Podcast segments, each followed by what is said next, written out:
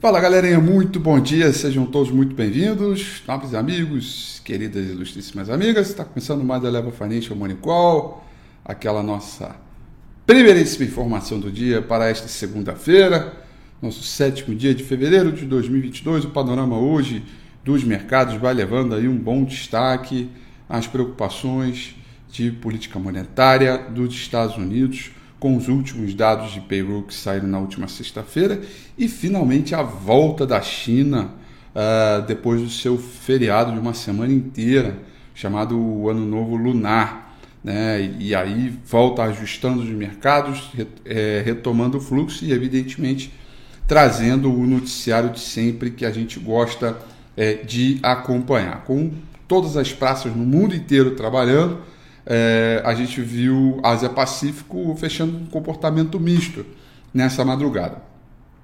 Tóquio fechou em queda de 0,70, Hong Kong fechou em alta de 0,03 e o principal índice na China, o Shanghai Composite, fechou em alta de 2,03%, trazendo aquele ajuste bacana conforme a gente já vinha comentando desde ontem é, do, no, no, no domingo com Rafi, tá? Ah, bom, a dúvida maior, né, e que vai fazendo com que os investidores se mantenham um pouco mais cautelosos hoje, né, tem a ver com os investidores. Estão às voltas, né, com perspectiva de um ciclo de aperto monetário mais acentuado desde a década de 90, né, com os mercados precificando mais de 5 5 é, quartos de pontos de aumento na taxa de juros do Fed em 2022, né? É, ou seja, vai dar 5,025 é, né? após um forte relatório de emprego dos Estados Unidos. E a gente ontem comentou no domingo com o Rafi né, a, a respeito de um posicionamento que, na minha opinião, está equivocado. Né? O posicionamento do Banco Central Americano está equivocado. Eu acho que ele deveria dar um, uma forte aceleração de taxa de juros logo na largada, para entender como funcionariam os mecanismos de transmissão nesse primeiro momento. Chacoalha sim a economia, mas pelo menos você dá o primeiro. Se coloca com uma predisposição em querer convergir a inflação, né? É, e não esperar o tempo ou contar com a sorte. Tá? É, e a gente certamente vai ter mais volatilidade esta semana porque nesta semana, na, na quinta-feira, se eu não me engano é quinta-feira mesmo, é, nós vamos ter o, o relatório de inflação dos Estados Unidos, a inflação oficial, o CPI. Lembrando que a inflação nos Estados Unidos é a maior em 40 anos. Tá? É, então tem um, uma situação onde o Fed tenta administrar a economia real, né? É, onde vemos uma inflação quente e uma economia que toda hora segue, se estremece, né? É, toda vez quando a gente fala de aumento de juros. Então é mais fácil você dar a dose agora, ter estremecer mais forte e depois querer é, controlar do que você ficar com 0,25 e ainda sofrendo consequências de uma pandemia que não está 100% controlada, né? de um, um, um, um, uh, um dólar que pode valorizar chamando as commodities, segmento mais ciclos para cima, uma correção porque acabaram as políticas de incentivos dos bancos centrais e juros é, muito baixos, então o setor de tecnologia e crescimento cai, também provoca rotação fortíssima entre as classes de ativos, né? É, e, e, e, e, os bancos centrais no mundo inteiro é, determinados né, a, a, a convergir a inflação é, pelo mundo inteiro. Então, a, diante desses movimentos, né, é, a gente começa a semana discutindo política monetária. Tá? É, a gente vai discutir política monetária e, e vamos ficar assim ao menos até é, o final da semana, porque a gente vai ter o CPI dos Estados Unidos, onde vai dar mais uma dose ali de informação a respeito do comportamento da inflação. Tá? É, Londres na Europa, né, Londres vai subindo 0,33, Paris 0,02 de queda e Frankfurt vai subindo 0,20. Um comportamento aí bem misto, razoável, com temporada de resultado é, é, pegando ainda. Evidentemente, as, as maiores de tecnologia né, já, já saíram. A gente continua quase que todos os dias entregando resultados corporativos.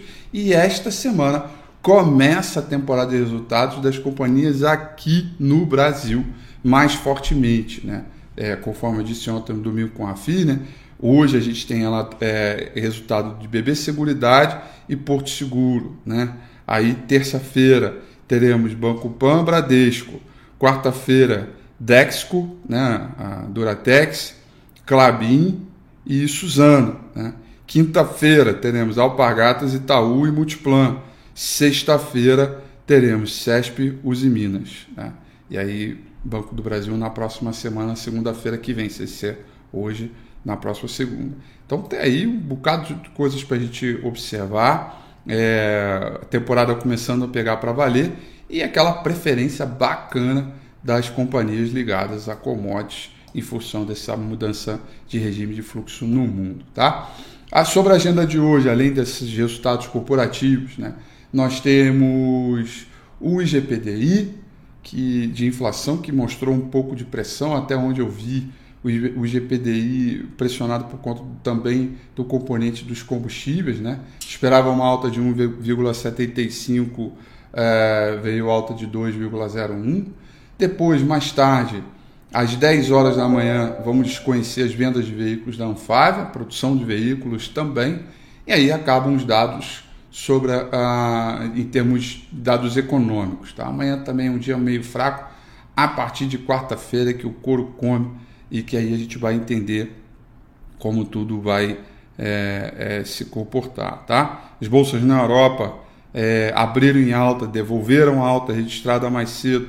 É, os futuros das ações dos Estados Unidos têm queda modesta, com os investidores avaliando a perspectiva para a política monetária antes dos dados de inflação é, da semana, tá? Vamos dar uma olhada, portanto, no mercado de commodities. O principal contrato futuro de minério de ferro negociado em Singapura, vencimento para março desse ano, subiu 2,14% com o melhor volume desde a da última sexta-feira do dia 28, tá?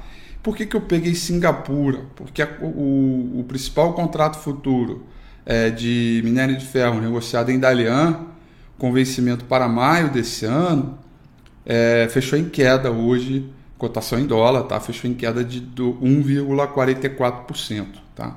É, acho que muito por conta do impacto da moeda, tá bom? Agora, petróleo vai caindo, petróleo Brent cai 0,45, petróleo WTI vai caindo 0,89, o futuro americano, o S&P 500 futuro, é aquele que é 24 horas, serve como uma boa referência para a abertura dos mercados aí, o S&P 500 vai caindo 0,18% e o Nasdaq futuro vai caindo 0,10%. Uh, ah, o dólar segue praticamente estável com uma leve alta de 0,02%. Tá? Essas são as informações, esses são rapidamente a, o que a gente tem de prévia aí para o comportamento do mercado e agora a gente vai é, olhar direitinho como é que como é que está o gráfico do índice Bovespa está aqui, né? Bandas de Bollinger estão bem estreitas, né? O mercado mais uma vez pousou sobre aquela rede maravilhosa na Praia do Forte, Viva Bahia, muito axé, tranquilidade de pousar e deitar e descansar sobre essa média móvel 200 períodos aqui, com bandas de Bollinger Strait, saldo de volume acompanhando todo o movimento e uma reviravolta bacana por conta, inclusive, das commodities. A Vale foi o grande destaque na sexta-feira passada, é, que a gente vai se mantendo acima dos 111,200. Né? Para cima, temos 113,600, depois esse último topo aqui com uma belíssima referência, 114.900 pontos. Para baixo temos uh, a nossa redezinha da Bahia, né, que é o média móvel 200 períodos, a tranquilidade de você sustentar esse último rally e trazer aí um ambiente de mais zigue-zagues ascendentes à medida em que novos números foram conhecidos de resultados corporativos e evidentemente de perspectivas Evidentemente, se perder esse ponto, a gente tem espaço para esta antiga região aqui, que antes era uma forte resistência, a Grande Muralha, a região do feijão com arroz, né, que agora se transforma é, a região aqui da antiga região de resistência, agora se transforma em suporte, dado a bipolaridade da análise técnica. Então a gente começa a semana um pouco mais calminho, mercado cauteloso, com alguma preferência ainda para os mercados emergentes, com alguma preferência para os mercados de commodities, sobretudo os commodities metálicos, todas elas estão subindo bem. Deixa eu mostrar aqui para vocês, que isso é legal, acho que você vai gostar é, de é, olhar essa tela. Tá? Essas são as commodities metálicas, é só uma olhada. Alumínio sobe, o cobre sobe, o ouro também sobe, minério de ferro aqui, que sem ser a cotação em dólar, também subiu. É... Níquel sobe, prata sobe, vergalhão do aço, todos eles sobem, tá vendo? Tem uma unidade aqui é, nos metais, o que é bem positivo para a gente nesta composição. É, tá vendo? Estanho também subiu, zinco, né? chumbo que caiu, é, quer dizer, que não abriu ainda, né? ainda vai abrir. É, entre outras condições, aqui está o minério de ferro de Singapura, SGX, tá? Então essas são as condições. A gente tem uma condição que, na minha opinião, ainda dá preferência para os mercados de é, commodities, materiais básicos, isso é o suficiente para a gente manter o clima positivo para o Ibovespa, é, em ritmo ainda de forte recuperação, repique, querendo buscar uma reversão à frente. Lembrando que agora tem um tempero a mais de volatilidade e ansiedade por parte do investidor, porque a gente tem não só a retomada dos trabalhos no Congresso Nacional, é, né, todo o movimento político, mas é, toda a questão ligada a resultados corporativos também, principalmente setores ligados a consumo varejo, que a gente vai poder olhar muito de pertinho o impacto da inflação no Brasil sobre essas companhias para ver se provoca desaceleração ou aceleração, percepção de um lucro maior, menor, como ficam os guides das companhias, tudo isso a gente vai olhar com muito critério aqui. Nós da Eleven Financial, um, o maior universo de cobertura entre todas as casas de análise tem aí e, evidentemente, todos os movimentos é, que a gente tratar, é, é, a gente vai reportar isso para você. Você vai poder acessar isso no relatório. Galerinha, uma última informação. Olha só, o aplicativo da Eleven foi atualizado, tá? Se você entrar no aplicativo, ele vai forçar uma nova atualização.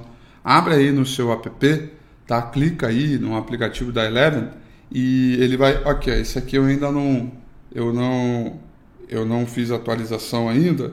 Então, ó, você vem aqui, ó, você clica no aplicativo da Eleven, tá vendo? Ele vai, lá, ele vai dizer, ó, atualização obrigatória. Existem atualizações importantes que precisam ser feitas. Aí você vem nesse botãozinho aqui e clica atualizar. Tá vendo? Aconteceu isso aí no celular de vocês? Aí, ó, você vai aplicativo da Eleven Financial e clica em atualizar. Pronto. Tá aí, ó. Atualizem, tá bom, gente? Porque senão vocês ficam sem receber as mensagens, tá? Mesmo se você não for cliente da Eleven, você pode atualizar e, e se cadastrar gratuitamente, tá bom? Então, atualize aí, porque é a forma que você tem de receber as notificações é, todos os dias.